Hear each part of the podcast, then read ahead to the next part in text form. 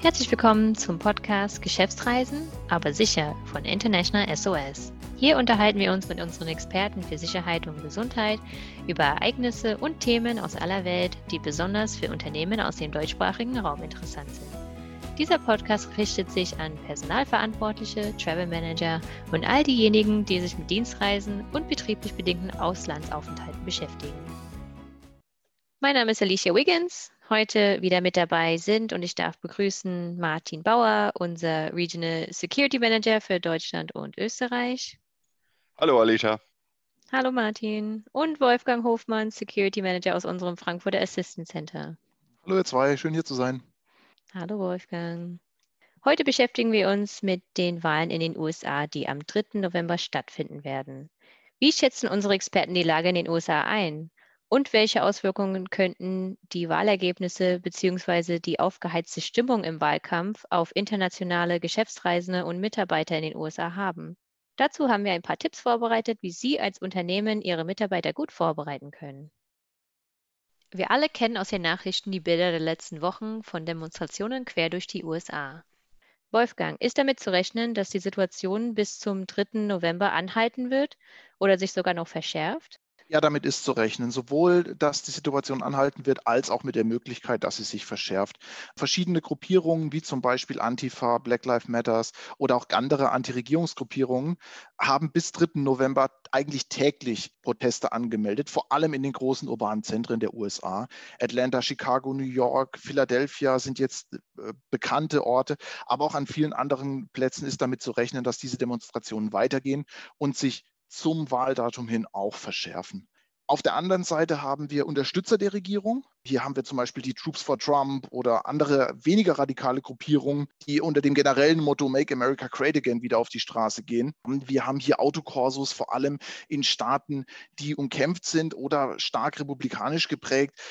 Wenn wir jetzt gucken, Massachusetts, Texas, New Hampshire, Nebraska, also wir sehen landesweit Proteste, die hier auf uns zukommen aus beiden Lagern. Positiv anzumerken ist, die meisten Demonstrationen der vergangenen Wochen sind friedlich verlaufen. Es gibt Ausnahmen, aber der, der, Trend geht dazu über, im Moment friedlich zu demonstrieren. Wenn es Auseinandersetzungen gibt zwischen den Demonstranten und der Polizei, besteht hier immer eine erhöhte Gefahr. Es ist in der nahen Vergangenheit leider auch zu tödlichen Schusswechseln während Demonstrationen gekommen. Und hier liegt eine Gefahr, da müssen wir später nochmal dediziert drauf eingehen, die wir definitiv beachten sollten. Stehen alle Demonstrationen im direkten Zusammenhang mit den Wahlen, Martin? Also die aufgeheizte Stimmung in den USA scheint für viele eigentlich eine, eine gute Grundlage zu sein, um sich Gehör zu verschaffen.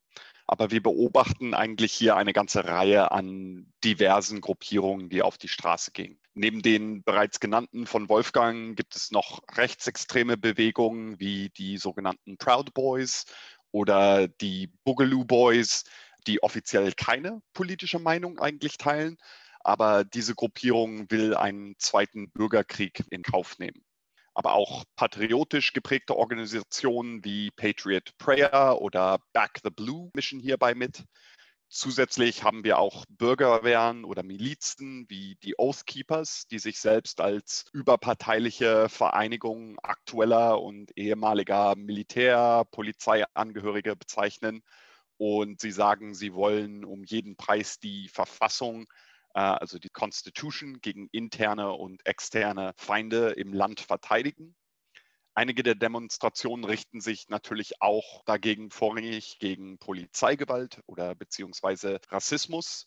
Und häufig läuft es auch so und deswegen wachsen diese Demonstrationen auch immer wieder so, dass wenn eine Gruppierung zu einem Protest aufruft oder eine Demonstration anmeldet, kommen sehr viele andere als entweder Sympathisanten oder Gegendemonstranten, die halt ebenfalls mitmischen. Hm. Womit ist direkt am Wahlabend am 3. November zu rechnen? Also aufgrund der Corona-Pandemie geht man davon aus, dass bis zu 80 Millionen Menschen in den USA per Briefwahl wählen könnten. Und das wären fast die Hälfte aller Wahlberechtigten. Jetzt ist es so, dass viele Wahllokale die Briefwahlstimmen erst dann auszählen, wenn die eigentlichen Wahllokale geschlossen sind. Das heißt, das finale offizielle Ergebnis wird wahrscheinlich, wenn es so kommt, nicht direkt am Wahlabend feststehen. Das heißt, es kann Tage oder sogar Wochen dauern, wenn das Ergebnis in einigen Bundesstaaten knapp ausfallen sollte, bis man ein finales Ergebnis bekommen hat. Genau, um das ein bisschen tiefer zu erklären, im Gegensatz zu Deutschland geht es bei den Wahlen in den USA nicht darum, insgesamt die meisten Stimmen zu bekommen, sondern die meisten Bundesstaaten. Daher also das Electoral College, die sogenannten Wahlleute, zu gewinnen. In der Wahrnehmung der Kandidaten kann sich allerdings schnell jemand als Sieger erklären, der noch gar nicht eigentlich offiziell feststeht. Und das ist wiederum, kann leicht zu weiteren Unruhen führen, ganz natürlich. Unabhängig davon, welche Seite vorspricht, ist es damit zu rechnen, dass sich natürlich die andere Seite zu einem Widerstand auffeuert. Dieser Podcast ist nicht dazu gedacht, zu spekulieren, aber wenn der Wahlsieger feststeht, womit könnten Unternehmen rechnen, wenn Donald Trump als Sieger aus der Wahl hervorgeht? Beziehungsweise, was würde uns bei einem Sieg von Joe Biden erwarten? ich glaube, ich, ich rede erstmal über, über Präsident Trump. Auch wenn die Prognosen momentan für Joe Biden sprechen. Es gibt keine Garantie, dass Donald Trump nicht wiedergewählt wird. Das haben wir in 2016 gesehen, wo die Umfragen Hillary Clinton deutlich vor Trump gesehen haben, aber er wurde am Ende doch gewählt. Sollte also Donald Trump wiedergewählt werden, dann ist davon auszugehen, dass er und seine Regierung den Wahlausgang als deutliches Signal werten werden, dass der eingeschlagene Kurs und die derzeitigen Regeln somit funktionieren. Das heißt, der Umgang mit Handelspartnern, so wie zum Beispiel China oder Deutschland. Wir denken hier an die Sonderzölle auf zum Beispiel die Aluminiumbleche aus Deutschland und die 17 weiteren Staaten, die gerade aufgelegt wurden, können sich hier mittelfristig nicht großartig ändern. Das gilt wohl auch für die derzeitigen Einreisestopps aus Ländern, die mit Restriktionen belegt sind, vor allem im Rahmen von Covid, aber auch von Visas, zum Beispiel, dass man derzeit kein L1-Visa kriegen kann für spezielle Arbeitskräfte. Und auch zur Bekämpfung der Corona-Pandemie, was da halt anbelangt, ist nicht mit großen Änderungen zu rechnen in diesem Umgang. Alles in allem hat die Amtszeit von Donald Trump allerdings gezeigt, dass Prognosen immer schwierig sind und man sollte eigentlich immer mit Überraschungen rechnen. Wolfgang, äh, du mal als, als Vertreter für die, die Kampagne von Joe Biden, was sind so deine, deine Blicke? Also ich teile das, was du über einen möglichen Wahlsieg Donald Trumps gesagt hast. Wenn Biden tatsächlich gewinnen sollte, beziehungsweise wenn verkündet wird, dass Biden gewonnen hat, Zunächst mal muss man davon ausgehen, dass jeder verkündete Wahlsieg von Joe Biden erstmal rechtlich angezweifelt wird je knapper das Ergebnis ausfällt, desto wahrscheinlicher sind Rechtsstreitigkeiten, die sich auch durch alle Instanzen ziehen können, bis dann ein finales Ergebnis vorliegt. Je größer der Abstand zwischen beiden Kandidaten ist, desto wahrscheinlicher ist es, dass Rechtsstreitigkeiten relativ kurz ausfallen und man klare Ergebnisse bekommt. Sollte Joe Biden tatsächlich gewählt werden, muss ganz klar davon ausgegangen werden, dass sich keine Änderungen ergeben, bis Joe Biden tatsächlich im Amt sein wird. Das ist Punkt Nummer eins. Dann werden wir einen anderen Kurs erleben. Die Frage ist nur, wie schnell wirkt sich das auf unsere Kernthemen aus? Es wird mit Sicherheit Änderungen geben bei der Vergabe der Visa und in den Einreisebeschränkungen.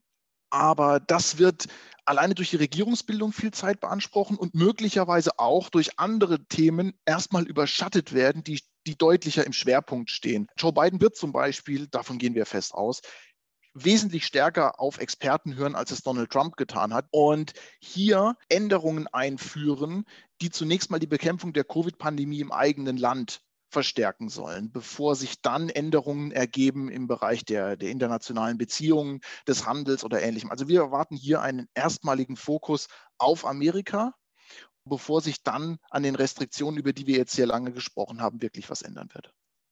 Was heißt das denn für die folgenden Wochen? Umso länger es dauert, bis der finale Wahlsieger eigentlich feststeht, umso mehr wird sich das Image der USA auf der weltpolitischen Bühne verschlechtern und hier werden wir natürlich eine Auswirkung sehen. Schon jetzt ist zu beobachten, dass in vielen Ländern das, das Vertrauen in die USA abgenommen hat. Ja, und man muss auch leider damit rechnen, obwohl der Anstieg bei den Briefwählern zu erwarten ist, sind durch die Wahlen und auch die Proteste im Vorfeld leider auch ein Anstieg der Covid-19-Infektionen zu erwarten. Denn diese Wahl wird Davon gehen wir auch aus. Eine hohe Wahlbeteiligung erfahren, sehr viele Menschen berühren und hier die, die Übertragungswege für das Virus eben erleichtern. Nur als Randbemerkung über das ganze Thema. Wir erfahren im Moment auch Anfragen für Reisen in die USA. Wir konzentrieren uns gerade stark auf das Thema Wahlen, aber an all jene, die in die USA reisen oder reisen möchten, man darf bei all dem nicht vergessen, dass es auch generische Reiserisiken im Land gibt, zum Beispiel das Risiko Kleinkriminalität, das immerwährende Risiko Straßenverkehrsunfälle. Also die klassische Vorbereitung einer USA-Reise sollte nicht ausgesetzt werden, wenngleich das Thema Wahlen und deren Ankündigung natürlich diese Themen im Moment überschattet. Mit all dem, was ihr heute gesagt habt, wie können Unternehmen sich und ihre reisenden Mitarbeiter auf die zu erwartende Situation vorbereiten? Das ist eine, eine gute Frage, aber ich würde gerne als der Amerikaner am Tisch nochmal ganz explizit auf den Punkt aufgreifen, den Wolfgang schon vorher erwähnt hatte. Thema Waffenbesitz. Also der Besitz von Schusswaffen, muss man hier konsequent sagen, ist als Recht in der Verfassung, also in der Constitution der Vereinigten Staaten verankert. So zumindest wurde es also auch interpretiert von dem Supreme Court, dem hochsten Gericht im Landes, in einem Urteil in 2008. Vor allem in Bundesstaaten wie Texas zum Beispiel benötigt man als Amerikaner auch keinen Waffenschein, um eine Waffe auf einer Demonstration offen zu tragen.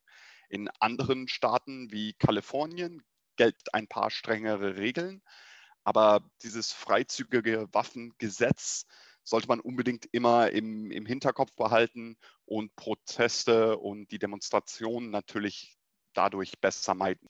Wir empfehlen vor allem Alleinreisenden öffentliche Plätze, örtliche Sehenswürdigkeiten, Regierungs-, Polizeigebäude, vor allem im Stadtzentrum zu meiden, weil diese oft die zentralen Punkte sind, wo sich diese Proteste aufbauen oder als Endziel für einen Protest gelten.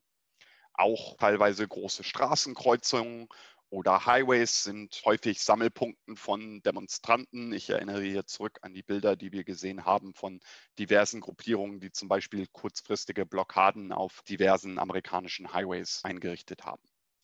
Ja, zudem muss klar gesagt werden, Unternehmen und Reisende müssen die Entwicklungen in den USA genau im Blick behalten, wenn eine Reise vorbereitet wird oder, oder eben kurz vorher ansteht, um über die aktuellen, auch lokalen Entwicklungen am eigentlichen Reiseziel informiert zu bleiben und Vorkommnisse frühzeitig aufzugreifen, damit man reagieren kann, wenn es zu verstärkten Protesttätigkeiten kommt. Was man natürlich auch erwähnen muss, wenn einzelne Zuhörer dennoch an einer Demonstration teilnehmen sollten oder möchten, man sollte sich das natürlich gut überlegen überlegen. Das ist natürlich das Recht eines jeden, dies zu entscheiden. Aber wir empfehlen dennoch, auch bei der Teilnahme an Demonstrationen sehr genau zu beobachten, wie sich die Lage vor Ort entwickelt, wie die Stimmung ist und die Umgebung einer Demonstration tatsächlich beim ersten Anzeichen von Unruhen sofort zu verlassen, um nicht zufällig in eine Eskalation verwickelt zu werden äh, und dann gegebenenfalls auch Schaden zu nehmen. Und im gleichen Atemzug für Unternehmen ist es ebenfalls wichtig zu wissen und zu erwähnen, die politische Meinungsäußerung auch auf Social Media sollte gerade für Dienstreisende während einer USA-Reise wirklich ausgesetzt sein. Das gilt sowohl für Social Media als auch für Diskussionen im privaten, im öffentlichen Bereich das Thema Politik wird in den USA einfach anders diskutiert, auch als Diskussionsgrundlage ganz anders wahrgenommen. Reisende tun sich hier einen Gefallen, dieses Thema einfach komplett zu meiden. Ja, gute Tipps. Vielen Dank. Wenn Sie mehr zu aktuellen Themen und deren Auswirkungen auf Geschäftsreisen erfahren möchten, dann melden Sie sich gerne für unseren Newsletter an unter www.internationalsos.de. Dort finden Sie direkt auf der Startseite die Möglichkeit zur Registrierung. Mit dem Newsletter informieren wir Sie regelmäßig über Webinare und Veranstaltungen, neue Publikationen oder Case Studies sowie Neuerungen zu unseren Dienstleistungen. International SOS betreut Unternehmen und deren Mitarbeiter weltweit, darunter auch zahlreiche Unternehmen aus dem deutschsprachigen Raum von DAX 30 bis hin zum Mittelstand. Dabei macht es keinen Unterschied, ob es sich um Dienstreisende, Expats oder lokale Mitarbeiter handelt. Unsere Experten für Medizin und Sicherheit sind rund um die Uhr erreichbar, sei es online, telefonisch oder vor Ort. Durch die Anfragen, die wir tagtäglich erhalten, haben wir einen guten Überblick über Themen, die speziell Unternehmen aus dem deutschsprachigen Raum aktuell bewegen. Wolfgang, du als Security Manager aus unserem Frankfurt Assistance Center, kannst du uns dazu mehr erzählen?